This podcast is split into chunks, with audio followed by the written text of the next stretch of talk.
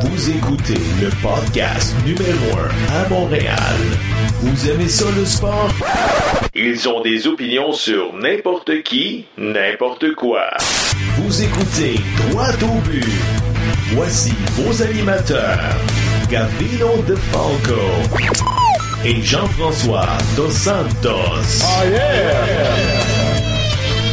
Mercredi 7 novembre 2018, bienvenue au podcast Droit au but. Mon nom est Gavino Desfalco, je suis accompagné de mon bon ami et co-animateur Jean-François Dos Santos. JF, comment ça va? Ça va super bien, merci et toi? Oui, ça va bien. Écoute, JF, qu'est-ce qui a retenu ton attention cette semaine dans l'actualité sportive? Tout d'abord, j'aimerais ça que tu ramènes le tape de l'émission passée où ce que tu parlais des Rams puis leur saison parfaite. Malheureusement, j'ai brûlé ce tape-là. Ah, OK. Je te l'avais dit que la saison est très longue, c'est difficile, on était rendu à mi-chemin, mais le plus difficile était à venir. Ils se sont inclinés face aux Saints, puis il va y avoir toute une lutte Oui. pour aller jusqu'au Super Bowl entre les Saints et les Rams, selon moi. On espère les revoir en finale de conférence un peu plus tard cette année. Écoute, Adam Braz chez l'Impact de Montréal qui, euh, qui est congédié ou bien qui quitte ses fonctions. As-tu été surpris? Je te dirais oui et non.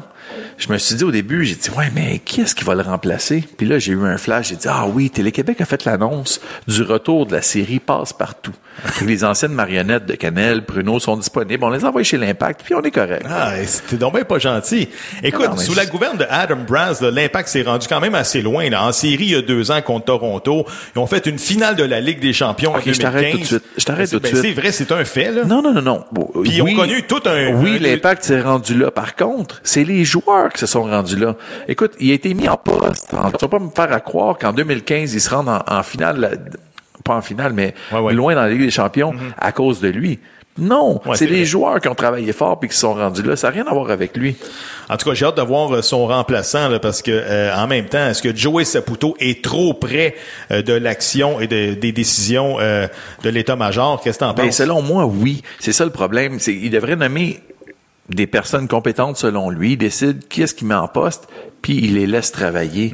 Parce que s'il est toujours là en train de leur dire non, faut que tu fasses ça comme ça, faut que tu fasses ça comme ça, la personne finalement est arrivée avec une optique, une vision qu'elle a vendue à Saputo pour avoir le poste, puis finalement ça marche pas parce que tu la laisses pas travailler. Laisse les personnes en place faire leur travail, puis si ça fonctionne pas, là tu prendras des décisions, puis tu diras bon. Parce que là, il y a des noms qui ont été avancés. Peut-être Patrick Leduc, Patrice Bernier, et même le retour euh, probable de, Nick DeSantis, euh, lui qui avait occupé cette, cette fonction-là avant Adam Braz en 2014.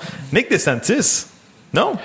Écoute, c'est comme un chat avec ses neuf vies. Il a, il a toujours été là. Puis on le place sur une tablette, on le déplace.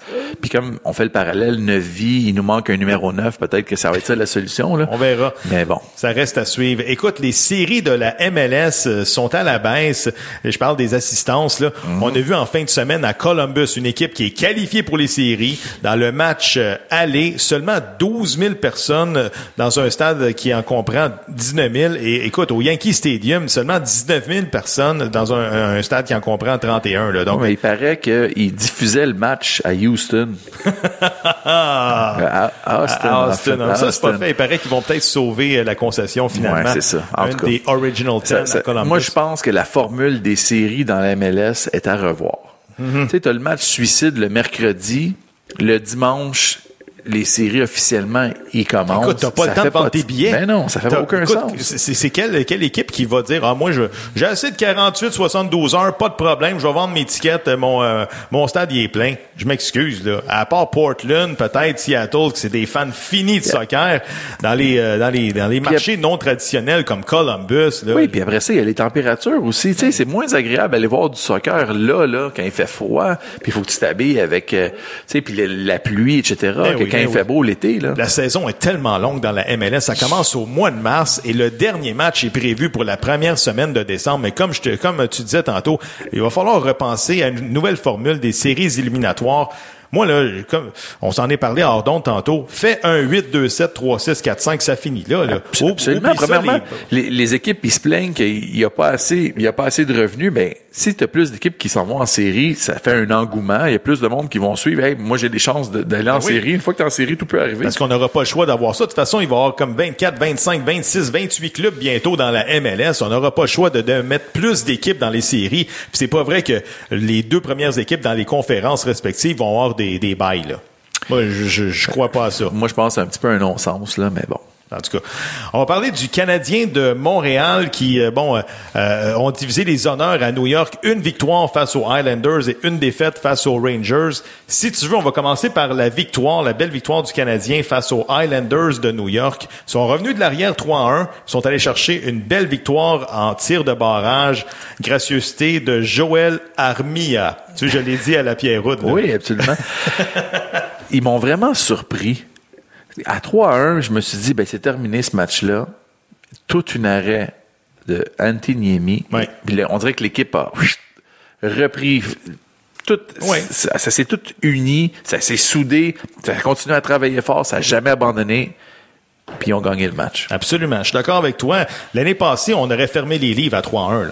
Absolument. C'est vrai. Là, on commence à acheter le plan attitude avec euh, l'attitude de Marc Bergevin. Euh, Max Domi, Écoute, est-ce que c'est un premier centre? Est-ce qu'on l'a découvert par la bande? Premier ben, centre. Neuf buts à ses dix derniers matchs. OK, c'est impossible qu'il continue à ce rythme-là. Mais par contre, il est capable d'aller nous chercher un 30 buts cette saison. Là. Ben oui. Puis euh, peut-être euh, un point par match, chose qu'on n'a pas vu depuis, je pense, la saison d'Alex Kovalev en quatre, euh, avec 84 points. Là, oui.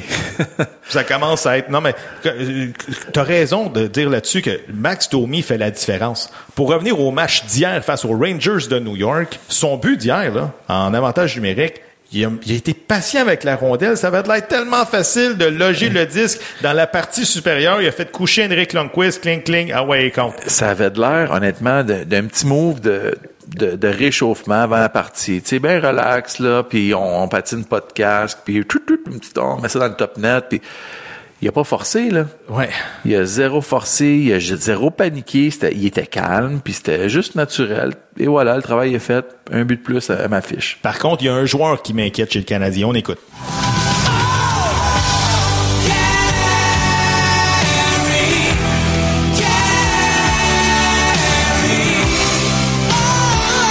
Carey Price. As-tu une boîte de Kleenex?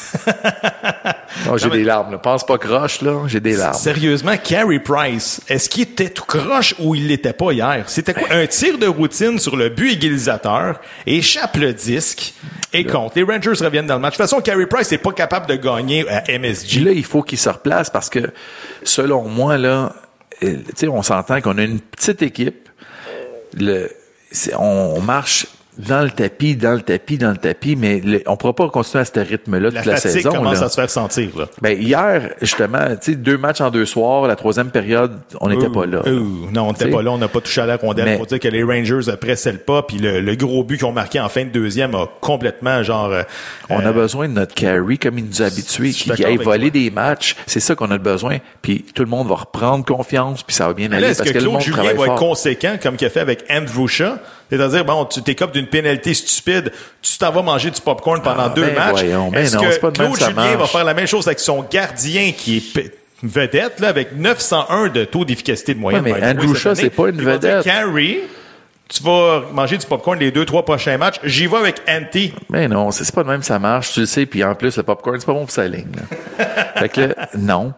Euh, écoute, Andrew Shaw, c'est pas un joueur vedette, c'est un bon joueur. là, si c'est pas un joueur vedette, qu'est-ce qu'il fait sur l'avantage numérique? Ben oui, mais ça, c'est par, par rapport à la profondeur de notre club. là. Mm-hmm. Mais en tout cas, peu importe. Mm -hmm. Tu peux pas faire ça. Au contraire, tu dois lui donner les moyens puis les outils pour qu'il se replace le plus vite possible tout le monde va en être gagnant. Là, tu peux pas arriver et dire ah ben là de bord va Non, ça marche en tout cas, les outils, c'est sûrement le numéro 6 qui va revenir au jeu dans un mois. Là, on n'aura pas le choix. Là, parce que là, défensivement, on voit des lacunes. Euh, Noah Yolson qui est inconstant dans son jeu. Et j'aimerais ça que tu me parles. Oui, il est inconstant, sauf qu'il est jeune. Faut, faut-tu. C'est correct. On, va lui donner la chance. Exactement. Mais il, faut leur donner la chance d'apprendre, parce que même quand il fait des erreurs, il apprend de ses erreurs. Mm-hmm. Tu sais, il, il faut qu'il passe par là. Ce processus-là est normal pour l'évolution d'un joueur.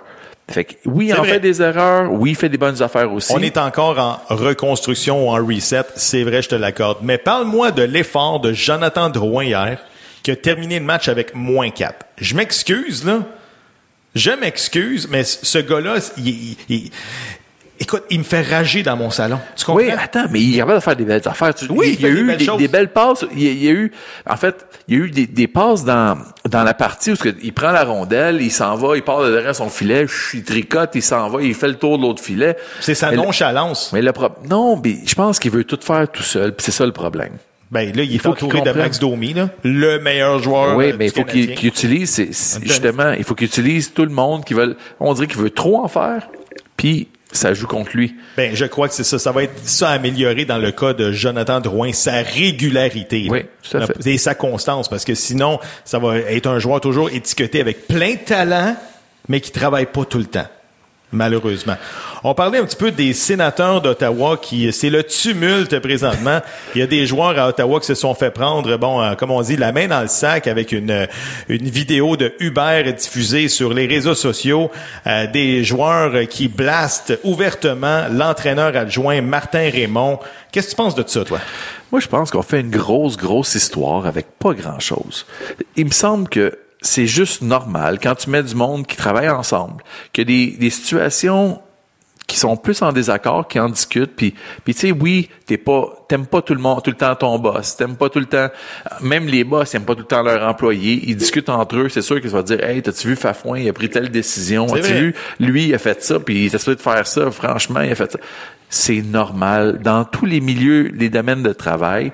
Et les gestionnaires normal. font la même chose de leur côté. Absolument. Tu sais, quand ils sont dans leur bureau, c'est juste qu'ils sont pas filmés, mais c'est sûr que ça arrive. tu sais, Les gestionnaires, ils disent, même- Bon, cet- employé-là, je suis plus capable. Même à travers la ligue, est-ce que tu penses, est-ce que tu penses vraiment là, que l'année passée, avec la saison que le Canadien a, a subi, là, tu penses-tu que tout le monde était comme, oh, on va aller travailler fort, puis Julien là. prend toujours les bonnes décisions, puis. Non. Sauf qu'étant donné que c'était filmé, puis là, c'est la patate chaude, là, parce que Matt Duchesne, qui est supposé être un leader dans cette équipe-là, euh, est-ce qu'il va être échangé à la date limite des transactions? En tout cas, moi, je pense pas qu'il va être de retour avec ce qui s'est passé. Oui, mais- En tout cas, je, trouve ça plate pour un gars comme Quel- Martin Raymond, tu sais. quels sont, oui, ça, je suis d'accord avec toi. C'est plate pour lui. Par contre, tu sais, dans, dans les histoires, il n'y a pas juste du faux, là. Il y, a, il y a sûrement des éléments qui sont, malheureusement, qui sont vrais. Ouais. Puis, il, v- tu sais, à- il va falloir qu'il travaille sur sa personne, puis, mais, mais c'est Sur sa façon d'enseigner. Par oui, absolument. Et non juste relater les faits. Il va falloir qu'il donne des trucs. c'est- il est payé pour ça. Absolument, d'accord avec toi. Par contre, d'un autre côté, tu parles de Duchesne. Pourquoi est-ce que le Colorado s'est dépa- départi de lui? Oui, il y avait Anguille sous roche. Regarde, même Patrick Roy l'avait ouvertement euh, critiqué, je crois, à l'époque. Mais comme tu dis, euh, euh, c'est que c'est un dossier qu'on va suivre de très près. On en parle après la pause avec Carl Vaillancourt de TVA. On retrouve le journaliste de TVA à Rivière-du-Loup, Carl Vaillancourt. Carl, comment ça va? Ça va très bien, vous, monsieur. Très bien, merci. Oui, ça va bien. Carl, on l'avait prédit il y a deux semaines que l'entraîneur des Kings de Los Angeles, John Stevens, était sur un siège éjectable. Résultat, Stevens a été congédié et pas plus tard que hier, c'était au tour de Joel Kenville, gagnant de trois Coupes Stanley, de se faire montrer la porte par les Blackhawks de Chicago, malgré le fait que les Hawks ne sont qu'à deux points d'une place en série. Carl, ton commentaire. Écoutez, c'est sûr que c'est deux situations qui sont complètement différentes. D'abord, les Kings, ça faisait quand même quelques semaines qu'on le sentait venir. Là, à un certain moment donné, l'équipe était au 31e rang dans la Ligue nationale, au dernier rang même, devrais-je dire. Et du côté de Joel Campbell, bon, ben, il y avait eu un bon début de saison quand même du côté des Blackhawks. On était en position des séries éliminatoires. Ça, ça a diminué un petit peu, mais on est en reconstruction quand même du côté des Blackhawks. On a plusieurs euh, jeunes joueurs qui arrivent dans, dans, dans l'équipe, qu'on peut dire. Euh, plusieurs joueurs, également des vétérans qui sont en fin de carrière. Je pense notamment à la ligne bleue, Brent Seabrook, euh, Duncan Keith. Il reste pas beaucoup de millage à ces gars-là. Euh, donc, il faudra qu'il y ait un changement de garde qui s'effectue du côté des Blackhawks. Ça faisait quand même le plus de 10 ans que Joel Canville était avec l'équipe. Donc, c'est sûr qu'à un certain moment donné, on veut peut-être euh, changer cette donne-là. Vu la même chose avec Lindy Ruff un peu au début des années 2000 avec les Sabres de Buffalo. Il était là pendant plusieurs années. Euh, fait que c'est sûr qu'à un certain moment donné, il faut bouger euh, ce qu'on appelle brasser la soupe si on veut espérer avoir un résultat qui est différent. Les Blackhawks, depuis trois ou quatre ans, on est peut-être moins étincelant qu'on l'a déjà été. Donc, c'était une belle occasion, de, justement, de, peut-être donner un bon coup de barre de ce côté-là. Du côté de Stevens, bon, c'était tout, sauf une surprise. Euh, il semblait avoir perdu le vestiaire, avait de la difficulté avec certains vétérans. Euh, plusieurs disaient justement qu'il serait le premier à perdre son emploi cette année. Ce qui est arrivé. Effectivement. Si on parle un peu de, de leur remplaçant, là, on- du côté des Hawks, Jérémy Colleton, à 33 ans, devient l'entraîneur le plus jeune de la Ligue nationale. Écoute, il s'est, il s'est battu, là, pour le poste du club école des Blackhawks, les Ice Dogs de Rockford, avec Dominique Ducharme. C'est quand même intéressant, là. Non, ouais. C'est certain. Colleton, quand même un gars de 33 ans, comme tu le dis. Il est plus jeune que certains joueurs de son équipe. J'ai hâte de voir comment euh, il va réussir à avoir l'air, avoir une figure d'autorité. On sait que Johan Calvin, c'était quand même un gars euh, que lorsqu'il parlait, on l'écoutait. Le moi, c'est peut-être la seule appréhension que j'ai. Quand t'as des gars avec des fortes personnalités, des gars, oui, des bons vétérans, c'est, certain, mais quand même des gars comme Patrick Kane, qui, on le sait, euh, a pas toujours fait preuve de constance à certains moments. Des fois, bon, on a parlé de son attitude à l'extérieur de la glace. Euh, certaines histoires également au niveau euh, des démêlés. Euh, donc, quand on regarde tout ça dans l'ensemble, euh, on, se demande est-ce qu'il va être capable de garder sa chambre pendant une saison. Moi, je pense qu'il va être là de façon temporaire. Puis une fois la saison terminée, on ira peut-être trouver un nouvel entraîneur du côté des Blackhawks. Au pire, si ça fonctionne pas, on l'envoie à Ottawa. Eux autres, des entraîneurs qu'on n'écoute pas, tout ça, ça, ça va marcher. Ça, garde, garde ça pour le troisième segment avec Carl. On n'en parle pas tout de suite.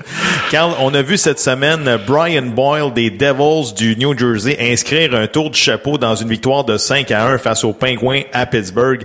Et l'histoire dans ce match-là, c'est que ça tombait que c'était la journée le hockey pour vaincre le cancer.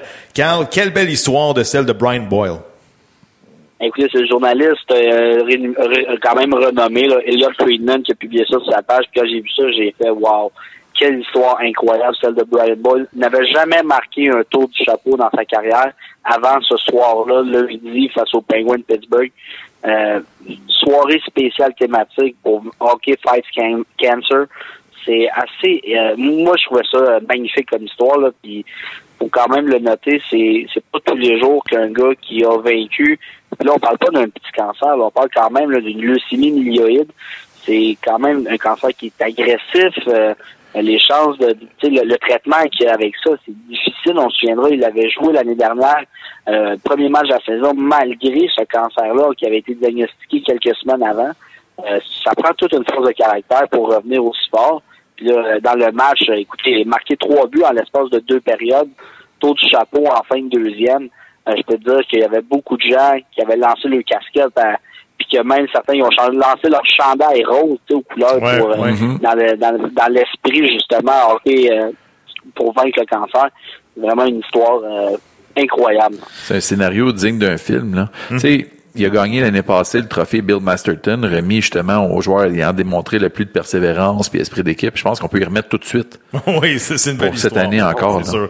Carl, comme on dit, ça brasse euh, à Ottawa avec le Ubergate parce que pour ceux qui sont pas au courant de l'histoire, il y a des joueurs des sénateurs d'Ottawa qui ont été filmés dans un taxi Uber en train de déblatérer et de vider leur sac sur le dos de leur entraîneur adjoint Martin Raymond. Carl, qu'est-ce qui se passe à Ottawa? Me semble qu'on pourrait faire un lancer compte 14 là, avec tout ce qui se passe là-bas depuis deux ans. Ben, D'abord, une équipe qui ne va pas bien. On, on fait parler de nous pour les mauvaises raisons depuis au moins deux ans. Il y a eu la saga Melnick et, son joueur étoile Carlson. Par la suite, il y a eu Carlson, euh, la blonde de Carlson, la blonde de Mike Hoffman. Les deux sont partis. Euh, en réalité, là, c'est rendu une télésérie, un soap opera de, de basse qualité du côté d'Ottawa depuis deux ans. Mais ce qui, me- ce qui retient l'attention, là, puis je pense qu'il faut quand même modérer, là, c'est pas la première fois dans l'histoire du hockey que des, joueurs parlent contre leur entraîneur ou que les petits entraîneurs parlent contre leurs joueurs. Je pense que ça se passe à toutes les semaines, partout dans la Ligue nationale. Mais pas juste dans la Ligue nationale. ça, Partout. c'est une notion Dans qui va les être intéressante. C'est la mesure juridique derrière ça, parce que euh, le consentement, c'est quelque chose qui est assez clair. Puis dans un véhicule Uber, la politique est assez claire. Que oui, les chauffeurs ont le droit d'avoir une caméra de surveillance, mais ils doivent demander le consentement aux passagers pour que la caméra filme. Euh, pour que ce film-là puisse être utilisé et soit valide. Là, clairement, il n'y a pas de consentement dans cette situation-là. Euh, le chauffeur l'utilise euh, à. Et là, ce qu'on vient de savoir dans les dernières, ça doit faire à peu près 20 minutes, 30 minutes, qui est sorti, c'est que le chauffeur aurait fait ça pour se venger parce qu'il qualifierait le pourboire qu'il a reçu de la course comme étant cheap pour des joueurs de la Ligue nationale. Fait que c'est seulement une pure situation de vengeance. Et là, je peux vous dire, les joueurs des sénateurs vont probablement se régaler parce que je, je suis prêt à mettre ma main au feu qu'il va y avoir poursuite contre l'entreprise Uber pour atteinte à la réputation. Euh, Ouais. C'est pas criminel, c'est une situation qui, qui va se régler là, en cours civil, mais quand même, euh, chaque joueur pourrait toucher parce qu'il y a eu atteinte à la réputation de ces joueurs-là. Ces joueurs-là ont été formellement identifiés. Ces joueurs-là, euh, leur image qui leur appartient, qui dans un endroit qui est privé, un taxi, c'est privé, c'est pas public. Là. Pour les gens qui pensent comme François Gagnon que ce l'est, tout de suite, on tient à, à mettre, la notion de consentement n'était pas libre et éclairée. Et c'est pour cette raison-là que à 99,9% des joueurs des sénateurs vont gagner dans, dans, dans une mesure où il y aurait procès. Super intéressant, mais pour revenir au sénateur d'Ottawa, on peut voir ce matin Thomas Chabot avec 20 points en 15 matchs domine le classement des pointeurs chez les défenseurs de la Ligue. Juste te rappeler, Carl, que les Bruins de Boston cette année-là avaient les 13e et 15e choix au total. Ils ont passé par-dessus, ils ont repêché deux joueurs qui n'ont pas encore disputé un match dans la Ligue nationale. Donc c'est pas c'est pas juste à Montréal qu'on fait des du, du mauvais repêchage, là, Carl. Ben, écoute, je ne veux même pas te relancer, mais on avait le 13, le 14, le 15 cette année-là. On avait, on a pris Jacobs Borrell qui n'a pas joué un match encore dans la Ligue nationale. On avait Zachary Sadishin qui n'a pas joué encore un match dans la Ligue nationale de hockey. Puis euh, de mémoire, là, écoute, c'est pour Sadishin, il faudrait vérifier, mais de mémoire, il n'a pas joué encore un match. Et on avait le, euh, Jake Dabrowski, Ouais. qui lui, donc, joue depuis deux saisons avec les Bruins. Ces trois joueurs-là là, sont nettement inférieurs au potentiel qu'avait un gars comme Thomas Chabot. Un fin patineur, un gars capable de manier la rondelle, un gars qui était très offensif. Et on l'avait vu au championnat du monde de hockey junior. Thomas Chabot, c'est une machine. C'est une machine de hockey qui est bien huilée. Euh, c'est un gars qui, si tu lui donnes la rondelle, tu lui donnes une mission similaire à ce que Eric Carlson faisait par le passé. Puis même en ce moment, probablement qu'il est mort de rire parce que Carlson, du côté là, de, de San Jose, a 7 ou 8 points. Chabot en a 20. Fait que, tu sais, pour vous donner une idée comment on a pu se débarrasser d'une patate chaude Ouais. pour justement donner plus de place à un jeune défenseur qui se développe dans l'organisation. Moi, j'avais parlé cet été avec l'entraîneur des sénateurs, Guy Boucher, il m'avait dit ce gars-là va être phénoménal dans la Ligue nationale avec les habiletés qu'il a. Puis tu vois, ça, lui, il parlait de deux à trois ans. C'est dès cette année que Thomas Chabot va peut-être même être en nomination pour le trophée Norris à ce rythme-là. Quand tu parles des Browns puis tu dis on, tu t'associes-tu aux Browns? Es-tu un fan des Browns puis Ouais, tu nous as c'est caché c'est ça? donc bien bizarre, ça. Non, ben quand je dis les Browns, on, on Ah, pense. ok, d'accord, d'accord, d'accord, pensé d'accord. dans Tu ce Tu peux t'assumer, assume-toi, t'as le droit d'aimer les Browns, là. Ouais. Ah non, mais écoute, euh, moi, je On te je suis rappellera plus, mais je c'est suis correct. tellement un fan de Teddy Bear, là. Moi, euh, les, les, les ours, là, De toute façon, on ouais. pourrait- De toute façon, on, on sait que tu prends pour les Hurricanes. Bref. Hey, Carl Vaillancourt, un gros merci, puis on se reparle la semaine prochaine pour l'actualité dans la Ligue nationale. Un gros merci, messieurs. You're listening to the best podcast in Montreal. Roato Bill. With your host DeFalco and. Dos Santos. Le podcast Droit au but est fier de recevoir aujourd'hui une ancienne vedette de la Ligue nationale des années 90 et 2000 et surtout c'est un homme avec des qualités humaines incroyables. On l'accueille pour la première fois à l'émission Joey Juno. Joey, comment ça va? Très bien, vous autres? Très bien, Oui, ça va merci. bien. Écoute, Joey, en faisant ma recherche sur toi cette semaine, je me suis rendu compte qu'on pourrait jaser pendant une semaine sans arrêt. Malheureusement, on n'a pas ce temps-là, on a seulement 15 minutes. Donc, on s'est dit qu'on allait jaser de tes années dans la Ligue nationale. Écoute, ma première question, là, parle-nous un peu de tes premières années avec les Bruins de Boston. Ça a été quoi de jouer contre les Nordiques et le Canadien pour euh, un petit gars du Québec, là? Ben, c'est une bonne question. Euh, c'est, euh, c'est- ça a été vraiment spécial pour moi de, de euh, mes premières parties justement contre euh, contre Montréal et contre Québec. Surtout, je, je dirais euh, contre Québec. Euh, je me rappelle même de, de j'étais sur le banc à un moment donné en début de, de match et puis j'avais vraiment l'impression de jouer contre mon équipe. euh, les Nordiques étant euh, euh, c'était pour moi vraiment là, mon, mon équipe. J'étais un fan des Nordiques en, grandissant euh, à l'adolescence, surtout là, à, à Québec. Alors, euh, alors c'est, le sentiment que j'ai eu sur, sur le sur le banc à un moment donné en durant le match. J'avais comme l'impression de jouer contre ma propre équipe.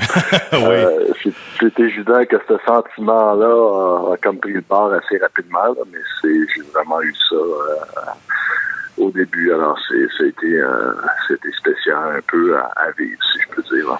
Joey, comment est-ce qu'on se sent pour la première fois que tu arrives dans le vestiaire des Browns, tu tombes face à face avec Raymond Bourque? Ben, en fait, pour moi, ça a été ça a été une très très bonne chose. Quand, je sais pas si, mettons que si vous vous souvenez un peu de, de, de comment les choses se sont déroulées dans mon cas, mais après, euh, bon, durant la, je dirais ma, ma carrière euh, aux États-Unis, euh, au niveau universitaire américain, il y avait eu un début de, de pourparler, si je peux dire, avec les Browns qui m'avaient repêché après ma, première année dans les rangs collégial mhm. américain. Et puis, bon, avec Harry Sindon, les choses n'allaient pas très, très bien, si on peut dire. Alors, Harry a même une réputation euh, de, de, de, dur à cuire, si on peut dire, au niveau des, des directeurs gérants de, la Ligue nationale. Et puis, euh, pour moi, ben, j'avais une bonne idée de qu'est-ce que je valais euh, suite aux, aux années que j'avais pu avoir, ben, qu'est-ce que j'avais démontré sur les rangs collégiaux. Puis ensuite, ben, qu'est-ce qui est arrivé, c'est que euh, il y a eu les Olympiques et encore une fois, j'ai été en mesure de, bien performer. Alors quand je suis arrivé à, à, Boston, euh, c'était à la euh, après avoir eu ces négociations-là avec Harry Sindon pendant mm-hmm. pendant deux, trois ans de temps, si on peut dire. Là. Alors, j'étais nerveux. Et puis, euh, j'étais vraiment mal à l'aise et tout. Alors, quand je suis arrivé à Boston, euh, le, premier matin, euh, euh j'arrive euh, sur les lieux dans l'ancien Boston Garden et puis je rentre dans la chambre et puis tout de suite en rentrant, Raymond m'a aperçu et il est venu vers moi pour me, me dire bonjour et euh, me souhaiter la bienvenue. Et puis, ça s'est passé en français. Alors, euh, je pense que ça a été vraiment... Euh, c'est un moment que je me souviens comme si c'était hier. Et puis, c'est vraiment un moment qui... ça m'a comme mis à l'aise assez rapidement. C'est comme si à, ce moment-là, tout de suite, j'ai vu Raymond Bourg comme étant euh, une personne de confiance, quelqu'un qui, qui pouvait être là pour euh, pour moi. Puis euh, ça, a vraiment été le cas pendant deux ans de temps. Alors ça a été les débuts, si je peux dire, de mon expérience avec les Browns de Boston et de ma, ma rencontre avec Raymond Bourg. Joey, tu as joué avec les Capitals de Washington pendant six saisons. Vous vous êtes rendu en finale de la Coupe Stanley en 1998 grâce à une victoire en prolongation contre les Sabres de Buffalo. On écoute un extrait. Daniel Hansen there to the line and out. Shannon in retreat, look out. Off his stick. Juno finds Bellows. Here's Bellows sweeping in. Toshik down. Loose one to score. Joey Juno scores the goal. And the Capitals are headed to the Stanley Cup final. Joey Juno marqué le but pour accéder à la finale de la Coupe Stanley. J'imagine que ça doit être un de tes plus beaux souvenirs dans ta carrière. Ah oui, ça, ça c'est évident que euh, bon, ça a été euh, ça a été des playoffs absolument formidables euh, pour pour notre équipe à Washington cette année-là. Et puis côté personnel, j'ai eu quand même des, des, des, très bons playoffs. j'ai eu la chance de jouer avec des bons joueurs. Et puis, et, puis ça, on a eu ce, cette série-là contre Buffalo qui, qui était euh, quand même assez serré. Euh, alors, Buffalo, euh, avec Dominique Hachek et compagnie, c'était pas évident à battre. Et puis, ben c'est ça, réussir à marquer ce but-là pour amener l'équipe à, la finale, c'est, mettons que ça a été des, des moments très émotifs et puis définitivement des des, des, moments marquants dans une carrière de, d'un joueur de hockey. On a tendance à oublier que vous aviez quand même toute une équipe cette, année-là avec les Capitals. Peter Bondra, Adam Oates, Olaf Kolzik dans les buts, Dale Hunter, Kylie Johansson. Euh, j'ai comme l'impression qu'on a tendance à oublier cette équipe-là. Pourquoi? Ben, Washington n'avait pas un marché euh, très reconnu à, ce moment-là. C'est définitivement pas qu'est-ce que c'est devenu aujourd'hui euh, avec euh, la présence d'Ovechkin depuis depuis plusieurs années maintenant. Là. Mais c'est évident qu'à l'époque, on a quand même servi à bâtir beaucoup là, de, de qu'est-ce que l'équipe est devenue. Puis, ben c'est ça. Cette année-là, en 98, on avait vraiment une équipe complète. C'est quand on fait, on regarde les, les, les noms euh, qu'il y avait sur ce line-up-là. Euh, moi, je me rappelle, je veux dire, on n'avait aucun point faible. On était très, très fort à toutes les positions. On avait des, des joueurs euh, très talentueux à, tous les points de vue. Puis on avait des, des, des joueurs très tough aussi. À, ce moment-là, on, va se rappeler que, que le hockey, c'était une équipe qui, qui incluait pas euh, de, de, de, joueurs capables de jouer euh, jouer tough, si on peut dire, euh, t'es un peu dans le trouble. C'était vraiment de la façon que le hockey se jouait dans les années 90. Alors, euh, on avait ça, bien sûr, avec euh, Berube, Hunter, Hunter ouais. et compagnie à la défensive, Tinordi, bon. Fait qu'on on en avait de ces joueurs aussi. Il y avait également Chris Simon. Oui. Chris Simon faisait partie de l'équipe. Exact, c'est ça. Alors, on, on en avait des, euh, des, des, des, super bons joueurs. C'était des joueurs qui pouvaient faire beaucoup plus que que juste se battre aussi. Là. Mm-hmm. Joey, euh, l'année suivante, tu te retrouves avec euh, les Sabres de Buffalo en finale de la Coupe Stanley face aux Stars de Dallas et pendant le sixième match survient un jeu controversé. On écoute un extrait. Hall dropped it behind the net. Jidnik in on Modano. Modano can't move on it. Now he does. The shot. Passing down. Rebound score! Mike Modano with Dennis with Brett Hall. And the Stanley Cup has been won. Joey, ma question est très très simple. Est-ce que le but de Brett Hall était bon? Ben, si on se fie, euh, si on se euh, aux, nombreux, nombreux buts qui ont été refusés euh, cette année-là, on, on, se rappellera que ça a été vraiment la saison où ce que la Ligue nationale s'est mis à, comment on peut dire, de, de, de, de, se concentrer sur justement les, les, buts qui étaient marqués avec l'obstruction euh, sur les gardiens de but. C'était devenu vraiment un fléau. Alors la Ligue avait décidé de, faire de quoi pour corriger cette situation-là. Alors, euh, durant la saison, il y a eu énormément, énormément de buts qui ont été refusés. Et puis euh, là, tout d'un coup, on arrive au but le plus important de la saison. Et puis, c'est comme si ça, ça l'a surpris tout le monde. Ça l'a pris tout le monde par surprise. je pense que la Ligue nationale n'était pas prêt à cette éventualité, mais c'est arrivé. Et puis, euh, il y a eu euh, le but qui, a remis la, finalement la Coupe Stanley à une, à une équipe, mais en, fait, ce but-là aurait pas dû compter étant donné que euh, le joueur qui a marqué avait le, patin dans le crease. Alors, c'est un peu, euh, ça. Moi, j'ai euh, suite à ça, tu sais, je veux dire, comme c'est sûr que bon, on était du côté euh, de, de l'équipe qui venait de se faire voler finalement. Alors, pour nous, c'était très très frustrant. Euh, mais pour moi, c'était la Coupe Stanley de, de 99 euh, a pas été gagnée encore. c'est bon, c'est bon, c'est bon. Écoute, Joey, tu as, eu la chance de jouer pour six équipes différentes. Tu as été échangé deux fois dans ta carrière. Comment est-ce qu'on apprend un gars qui a été échangé, puis comment qu'on se sent en tant que joueur quand il faut que tu fasses tes valises puis tu t'en vas ailleurs? Là?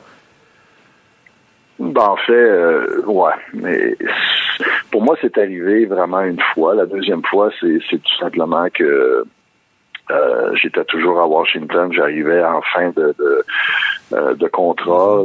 J'étais agent libre euh, l'année suivante. Et puis, notre équipe à Washington, en raison des, de, des nombreuses blessures qu'on avait eues cette année-là, n'allait pas faire les playoffs. Alors, j'avais tout simplement demandé à George McPhee, qui était le directeur gérant de de m'échanger à, une équipe qui, qui avait une chance de remporter, euh, mhm. d'aller mhm. loin au moins dans les playoffs. Alors, euh, euh, mais c'est ça. Pour moi, alors, la, la, la fois où ce que je me suis fait échanger, ça a été après les mes deux mes deux premières années dans la ligue, puisque j'étais avec les, les Browns de Boston.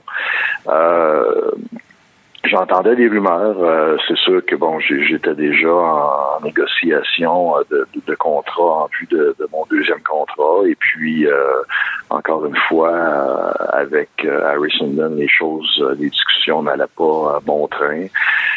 J'avais eu une première offre que, que on pouvait tout simplement pas accepter. Alors ça, ça s'en allait nulle part. Et puis, puis c'est ça, il y a eu cet échange-là qui, malgré les, les, les 200 quelques points que j'avais été capable d'accumuler en deux ans, en, deux ans de, carrière avec les Bruins, euh, on m'échange. Alors pour moi, ça faisait pas de sens euh, d'avoir euh, été capable de, performer aussi haut, à un si haut niveau que ça, d'avoir contribué au succès de l'équipe pendant plus de deux ans. Et puis là, tout d'un coup, tu te retrouves à, devoir quitter l'équipe euh, quitter tes amis finalement, tes coéquipiers. Euh, fait que ça, a été euh, ça a été difficile à prendre. Euh, puis on le dit souvent hein, du côté des joueurs, c'est la, première fois que, que, tu vis ça, la première fois que tu es échangé, euh, c'est c'est pas facile, mais par la suite, je veux dire, tu apprends rapidement à, à composer avec ça. Tu, tu, comprends que c'est vraiment un business puis que t'as pas le choix. Là. Joué en 2001, tu t'amènes à Montréal et contre toute attente à ta première année, vous faites les séries et en plus, vous vous rendez en deuxième ronde cette année-là. Je regarde les statistiques et le meilleur pointeur, c'était Yannick Perrault avec 54 points. Peux-tu me dire, pour l'amour du bon Dieu, comment vous avez fait pour vous, pour vous tailler une place en série cette année-là?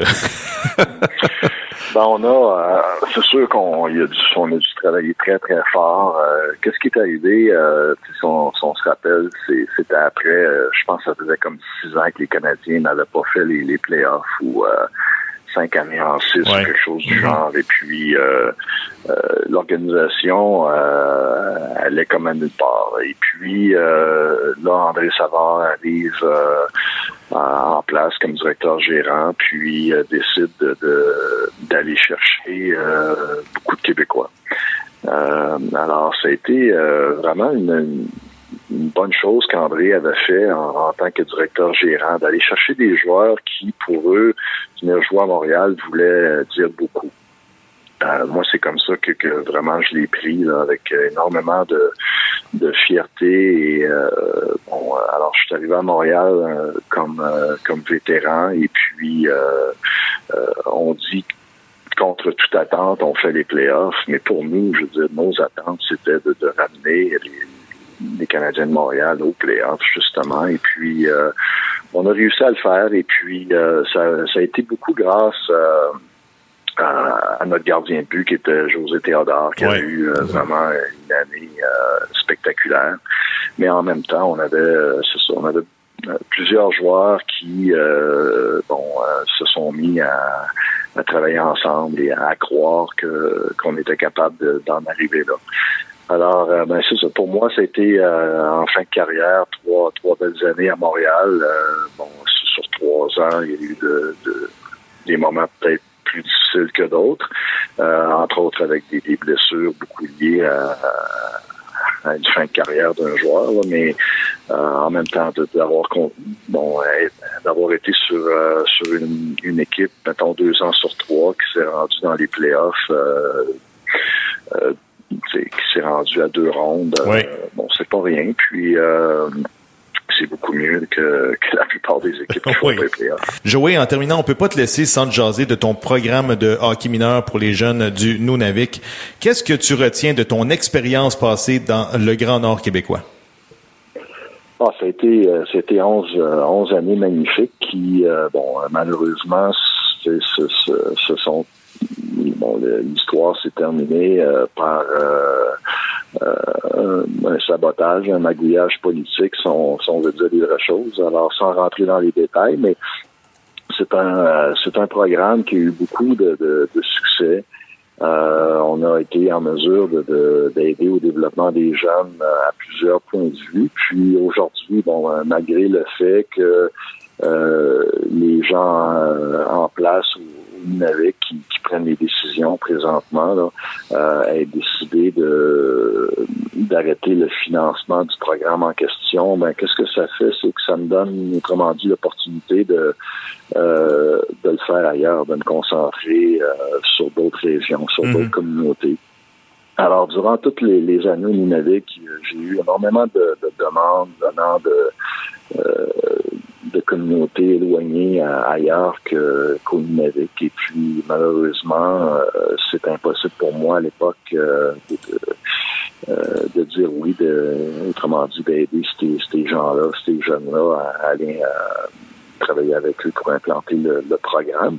Alors, depuis maintenant deux ans, je peux le faire. Et puis, alors, je continue à, à faire le même travail, mais au lieu d'être dans les communautés inuites, euh, je suis euh, dans des communautés euh, euh, autochtones et, et- et même non autochtones. Je dis, on le fait de, dans d'autres communautés, comme dans ma région, dans Port-Neuf, entre autres. Alors, et puis le, le, le programme a de plus en plus de, de demandes. Alors, euh, c'est ça. Mettons que j'ai pas trop trop de, de, de, De temps à moi. de temps libre, oui. euh, c'est, c'est très euh, c'est très valorisant comme comme travail. On a vraiment le sentiment de faire quelque chose d'important. On voit qu'est-ce que ça amène au niveau de de plusieurs enfants, au niveau des familles également. Alors, c'est, euh, j'adore mon travail. Puis euh, c'est, pas juste faire du hockey, mais c'est, c'est de faire du hockey pour aider au développement des jeunes, euh, à la motivation scolaire et, et plusieurs autres,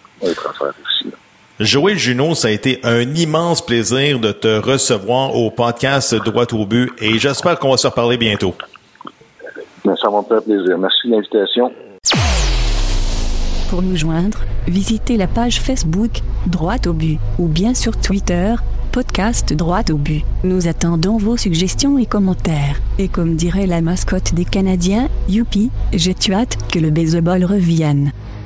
Notre prochain invité, il est animateur sur les ondes de TSN 690. Vous pouvez l'entendre du lundi au vendredi de 10h à midi dans The Montreal Forum. Mesdames et messieurs, voici l'excellent et très coloré Tony Marinero. Tony, comment ça va? Ça va très bien, les gars, toi? Oui, ça Très va bien, super merci. bien. Écoute, Tony, pour commencer, j'aimerais juste mettre quelque chose au clair. J'ai trouvé que ton entrevue la semaine dernière avec euh, l'entraîneur de l'Impact, Rémi Garde, en français en plus, avait été excellente. Écoute, faut dire que le français est ta troisième langue. N'en déplaise à tous ceux qui t'ont ramassé sur les réseaux sociaux en, en- en vous mentionnant que, bon, bref, tu avais utilisé le tu et non le vous là avec euh, Rémi Garde. là. Bref, Tony, qu'est-ce que tu retiens de ton entrevue avec l'entraîneur-chef de l'Impact? OK, écoute, euh, j'accepte la critique pour les gens qui ont dit que je l'ai tutoyé. Euh, C'était pas fait euh, de façon intentionnelle, ça, je peux vous assurer ça. Euh, J'étais pas juste, je ne savais pas qu'il fallait dire vous au lieu que tu. Donc ça, écoute, c'était pas intentionnel. Euh, écoute, je suis content que, que j'ai réussi à lui parler. Euh, quand il y a eu le poste, j'avais fait la demande. Euh, même là, dans le temps, c'est, c'est, c'est moi qui avais sorti la nouvelle, comme quoi l'Impact allait engager euh, Rémi Garde. Euh, j'avais fait la demande d'entrevue. Euh, ça a pris longtemps. On m'a dit que c'était pas possible. Puis là, il est retourné en France. Donc finalement, j'ai eu l'opportunité de lui parler. J'aurais aimé que ça se fasse en studio. Euh, comme, comme ça s'est fait avec les autres euh, détenteurs des droits de, de- de- des matchs de l'Impact. Mais écoute, parce que si ça aurait été fait en studio, ça aurait duré un peu plus long, euh, il aurait peut-être mieux me compris. Il, il aurait- Peut-être on aurait eu une meilleure compréhension parce qu'on a senti que tu sais, il, il était fâché un peu de quelques questions que je lui ai demandées. Il a trouvé que c'était pas vraiment tout positif, mais écoute les gars, moi c'est rien de personnel. Même là, euh, je trouve sympathique le coach. J'aime ça son franc par- parler. J'aime le fait qu'il dit qu'est-ce qu'il pense. Donc j'aime beaucoup ça. Euh, je sais que la stabilité est très importante, puis ça doit l'être pour l'impact. Euh, puis je sais que la deuxième moitié de saison a été positive. Absolument. N'en déplaise que pour moi, la dernière saison de l'Impact, les gars, et la saison de Rémi Garde, c'est un échec. Je suis d'accord avec toi. On s'attend, nos, nos attentes, ils sont, sont, sont plus élevées que ça. C'est sûr que oui, il y a des points positifs, mais écoute, dans la vie, dans, dans, dans tout, là, dans tout domaine, on- dans n'importe quoi, on va trouver des points positifs, mais le, le, le, le foot, là, c'est c'est un, c'est un business. Puis l'objectif, c'est de gagner des matchs, assez de matchs pour rentrer dans la série. Puis quand tu rentres dans les séries, tu gagnes tes matchs dans les séries pour gagner le championnat.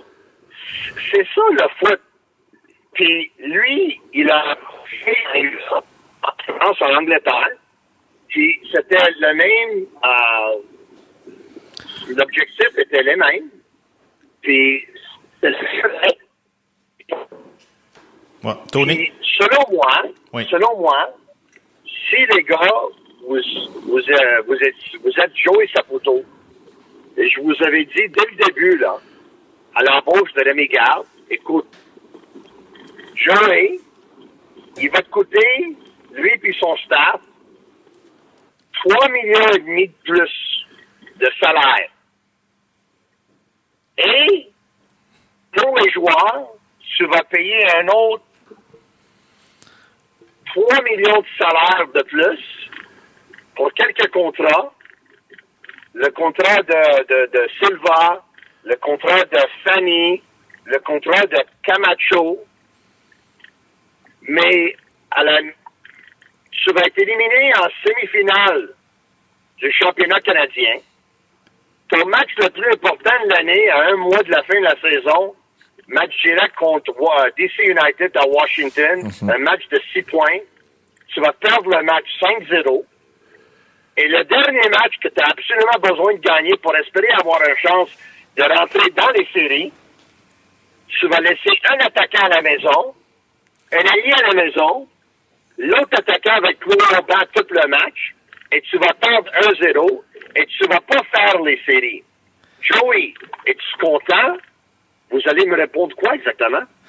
Écoute, on est tout à fait d'accord avec toi. Je trouve que bon, mais il faut dire que l'Impact a commencé le- sa saison avec trois victoires, dix défaites, je crois. Et comme tu dis, oui, Tony, euh, l'Impact a fait le travail pendant la deuxième moitié de saison. Mais écoute, Jean-François, clairement, là, c'est vrai, les deux matchs les plus importants de l'année, le match à DC United, euh, les joueurs se sont pas présentés. Puis le dernier match de saison non plus. Absolument. Tu sais, puis c'est vrai qu'on n'a pas amené on n'a pas amené une équipe pour gagner. On n'a pas mis, tu sais, on n'a pas fait les, les, les substitutions pour gagner. On a joué pour pas perdre. On a joué, c'était c'était insipide. Il Ouais. manquait, il manquait quelque chose. Je suis tout à fait d'accord. Bref, écoute, Tony, on... oui, vas-y. Écoutez, les gars, si je peux ajouter, c'est- sûr que le coach n'a pas trouvé les questions positives, mais pour moi, comme je l'ai expliqué, je pense que c'est des questions qui méritaient d'être posées. Euh, c'est des questions euh, que, que les partisans voulaient euh, auraient posées. Et ils voulaient avoir des réponses. Puis quand je lui ai posé la question de Camacho, écoute, il était pas content de la question de Camacho, mais c'est sûr qu'il est pas content. Mais c'est eux autres qui l'ont signé. C'est eux autres qui lui ont donné un contrat de 800 000. Puis, le dernier demi de la saison, on a préféré Rantala, qui jouait à une autre position pour jouer central, au lieu de Camacho. Parce qu'on a trouvé que Camacho, pas bon. Écoute, c'est sûr que lui, il aimerait que les questions soient un plus, plus faciles à répondre. Mais la réalité, c'est ça. Mais c'est ça la réalité. Oui. Puis le gars, écoute, à, mon, à mon avis, Mauro Biello est un bon entraîneur. OK? Et René Garde, au moment qu'on se parle, est plus qualifié que Mauro Biello. Mhm. D'accord? Mais si je regarde, puis je compare 2018 à 2017, me semble que Mauro Biello, son équipe, au niveau de l'attaque, était supérieure. Au niveau de la fiche sur la route, était supérieure. Euh, Peut-être dans sept catégories différentes. Puis Rémi Garde, son équipe était bien meilleure défensivement. Puis dans sept catégories différentes, il est meilleur que l'équipe de Biello, dont c'était égal. Possession de ballon pour les deux, c'était 45% Ça, c'était un objectif au début de l'année euh, dont ils n'ont pas réussi à avoir une meilleure possession de ballon. Puis moi, je vais dire que les, le, Mauro Biello et son staff l'ont fait avec un budget de, de moins, Mhm. avec, ils n'avaient pas de carte blanche. Même là, Mauro Biello, il était même pas capable, il n'y a pas eu de l'autorisation d'engager l'assistant dont lui, il voulait avoir dès le début. Euh, il n'avait pas le même pouvoir que Rémi Garde. Donc, est-ce que Rémi Garde est plus qualifié que Mauro Biello? Oui. Mais est-ce que Rémi Garde vraiment a fait mieux avec ce qu'il lui avait à sa disposition et avec l'argent que l'impact a dépensé de plus que le staff de Mauro Biello? J'ai dit ça, j'ai dit ça à une autre émission, il y avait là peut-être quatre mois, puis je me suis fait ramasser il y a quatre mois. Mais je dis la même chose aujourd'hui. Oui, Rémi Garde peut-être était qualifié, d'accord. Mais si on avait eu le staff de Biello encore cette année, avec 6 ou 7 millions de dollars de plus que Rémi Garde et son staff ont eu pour le staff et pour les joueurs, puis je te rajoute avec le staff de Biello deux joueurs désignés à 3,5 millions de plus. Est-ce que l'impact n'est pas mieux servi? Est-ce qu'ils sont pas meilleurs? Ben, c'est une excellente question, mais écoute, tu vas être d'accord avec moi, Tony, que de toute façon, une équipe qui inscrit seulement trois victoires sur la route, tu peux pas participer aux séries éliminatoires. là. C'est impossible. De toute façon, de toute façon regarde, on, on y reviendra un peu plus tard. Mais Tony, on a appris cette semaine le départ de Adam Braz chez l'Impact. Lui, Oui. lui qui occupait les fonctions de directeur technique depuis novembre 2014. As-tu été surpris de voir le départ de Braz, voyant que l'équipe s'était quand même bien comportée en deuxième moitié de saison, ou t'as toujours eu l'impression, comme moi, que Adam Braz, là, euh, il était pas dans la bonne chaise? Non, j'ai toujours eu l'impression que, que Adam Braz, euh, écoute, il n'était pas là pour la vie. Euh, D'après ce que j'ai su, il n'était pas dans une position de, de, de prendre de grosses décisions ou de pouvoir. Dans ce moment-là, euh, écoute, il recevait des appels d'autres équipes. On lui, on lui faisait des offres, puis lui, il le présentait sur le bureau de l'entraîneur. Euh, il faut comprendre aussi que l'impact aussi a dit que Joey Saputo a dit environ un mois que le club a perdu 11 millions de dollars. Donc, je m'attends pas seulement à ce que Adam soit remplacé par quelqu'un qui va gagner moins, mais je pense aussi qu'il va avoir des coupures euh, au staff et il va y avoir des gens qui travaillent pour l'impact de Montréal dont on va leur demander de donner un peu plus et de faire un peu plus au lieu d'engager quelqu'un d'autre. Écoute, ça, j'ai quelque chose d'important pour vous. Je sais que, écoute, c'était pas la, la lune et la miel entre, entre euh, Braz et Nick DeSantis l'année passée. Parce que Braz voulait un changement d'entraîneur. Nick DeSantis voulait pas qu'on change de l'entraîneur. Donc, évidemment, ça s'est brassé de ce côté-là. Euh, cette année, euh, à ma connaissance, c'était pas aussi euh, intense que l'année passée. Mais en voyant que, écoute, pour moi, ça veut dire que Rémi Garde va prendre plus de décisions encore. Euh, Nick DeSantis va prendre plus de décisions encore. Et l'Impact va engager quelqu'un qui va être un expert de, euh, de la convention collective de la MLS, des contrats, Ouais, vas-y. peut-être faire un peu de dépistage, analyse. Puis j'ai lancé le nom de hier sur Twitter de, de, de Vassili Krementzidis, que lui était euh, avec l'impact il y a quelques années. Il travaille maintenant pour le- les Earthquakes de San Jose. Euh, il est euh, directeur euh, au personnel des joueurs. Écoute, je connais pas son contrat. Je connais même pas si lui, il veut revenir. Je sais qu'il est un Montréalais, sa famille habite ici. Donc, je sais pas s'il peut sortir de son contrat et, s'il est intéressé à se joindre à l'impact. Mais s'il peut sortir de son contrat, euh, et s'il il voudra partir de San Jose, pour moi, ce serait un candidat logique. Oui, mais selon toi, il va-tu avoir carte blanche ou ça va être encore Nick DeSantis qui prend les décisions Non. comme toujours, Non, puis après non, ça, il- on se cache derrière les autres? Écoute, il va pas avoir carte blanche, il va, il va être là pour pour calculer des, des chiffres, euh, le- la convention collective, euh, des contrats, mais ça va fonctionner. Pour moi, ça va opérer de la même façon. Il va recevoir des appels, puis il va, il va le présenter sur le bureau de de de de, de Rémi Gall, qui qui va peut-être euh, demander euh, conseil à Nick DeSantis et des décisions et, et son staff, son groupe d'entraîneurs.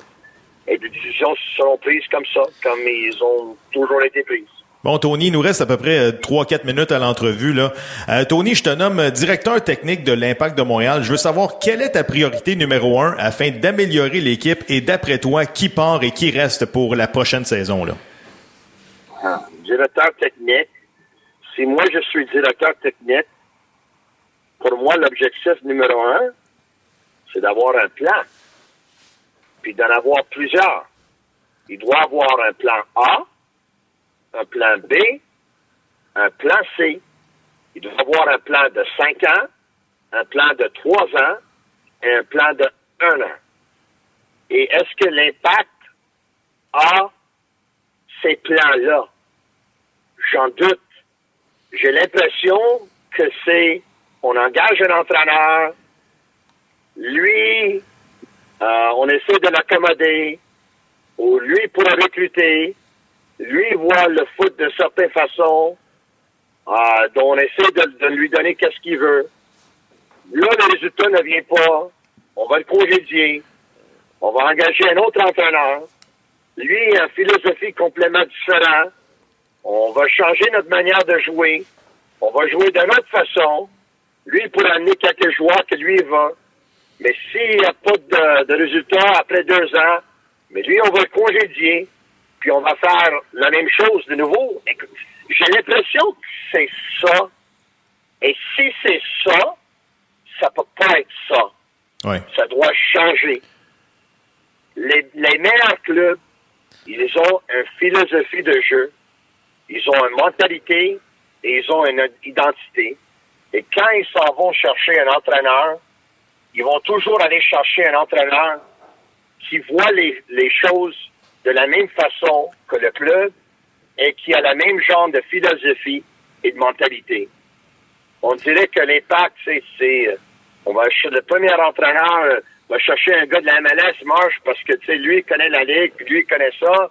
Ah non, c'est pas c'est bon. On va chercher un autre gars. L'autre gars il va avoir mentalité européenne, ça va être mieux. De lui ça fonctionne pas. On va amener l'autre gars. Le troisième gars qu'on va amener, lui ça va être un hybride. Ça va être un gars avec quelques mentalités européennes, avec euh, un background Europe, mais euh, il a déjà coaché, puis il a déjà joué en Amérique du Nord, puis dans la Ligue. non, OK, lui, ça fonctionne pas. On va chercher un autre gars. L'autre gars, il va être euh, il va être un gars qui a déjà joué pour l'impact, mentalité du soccer canadien. non, lui, OK, on remplace. On va chercher un autre gars d'Europe pour moi, c'est un peu partout, les gars. Oui, je comprends. Ça prend, ça prend un plan. Puis j'ai pas l'impression qu'ils ont le plan A, B et C, le plan de 5 ans, 3 ans et 1 an. Puis c'est ça, pour moi, la priorité numéro un pour le directeur technique. Mais tu penses pas que Joey est peut-être trop proche du club, justement, puis à cause de ça, les décisions sont prises en fonction de ce que lui veut et non de ce que l'entraîneur ou le directeur technique pense dans sa philosophie vraiment. Il va juste faire ce que Joey décide au lieu de prendre ses propres décisions? Je pense que Joey, euh, dans le passé, a eu son mot à dire, a été très influent, mais je pense que ça a été beaucoup moins avec Rémi Garde, qui avait pas mal carte blanche. La seule chose que Rémi Garde n'a pas réussi à avoir, c'est que lui, il voulait vraiment un attaquant, un vrai attaquant, un vrai neuf, un Jimmy Briand. Mm-hmm. Puis peut-être si on aurait mis dans les mains de Rémi Garde tout le dossier et la décision finale là-dessus, ça aurait été, le, ça, aurait réglé cette affaire-là, et Jimmy Briand aurait joué donc. Écoute, est-ce que il a plein de pouvoir, Rémi Garde, et, non, pas plein, puis pas tout, mais Joey, je pense que cette année a eu son mot à dire, puis était euh, moins influent, puis a eu son mot à dire moins souvent que depuis que l'impact est dans la MLS.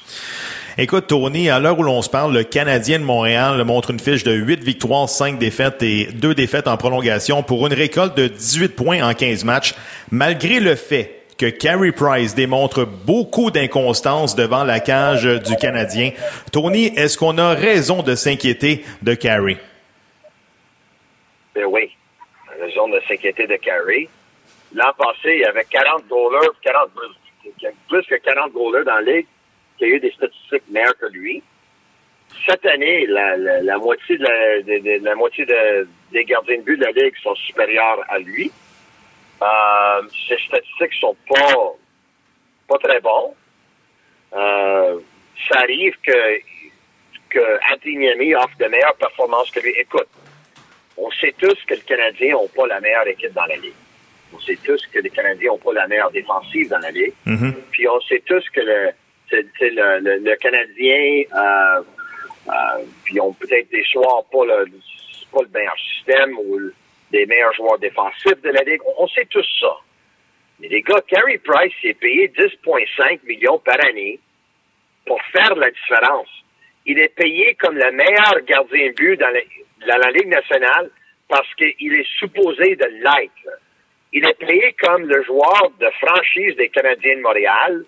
Puis c'est eux autres qui l'ont dit qu'il est leur joueur franchise. Donc, euh, il va falloir qu'il joue mieux. C'est parce que lui est supposé de faire des arrêts que d'autres goalers seraient pas capables de faire. Écoute, on, cherche, il y a du monde qui cherche toutes sortes d'excuses pour Carey Price. Toutes les choses que j'ai mentionnées sont vraies. Il n'y a pas la meilleure équipe, il n'y a pas les meilleurs défenseurs, peut-être pas le meilleur système, peut-être pas le meilleur ci ou ça. Mais imagine n'importe quel autre joueur de franchise de leur équipe.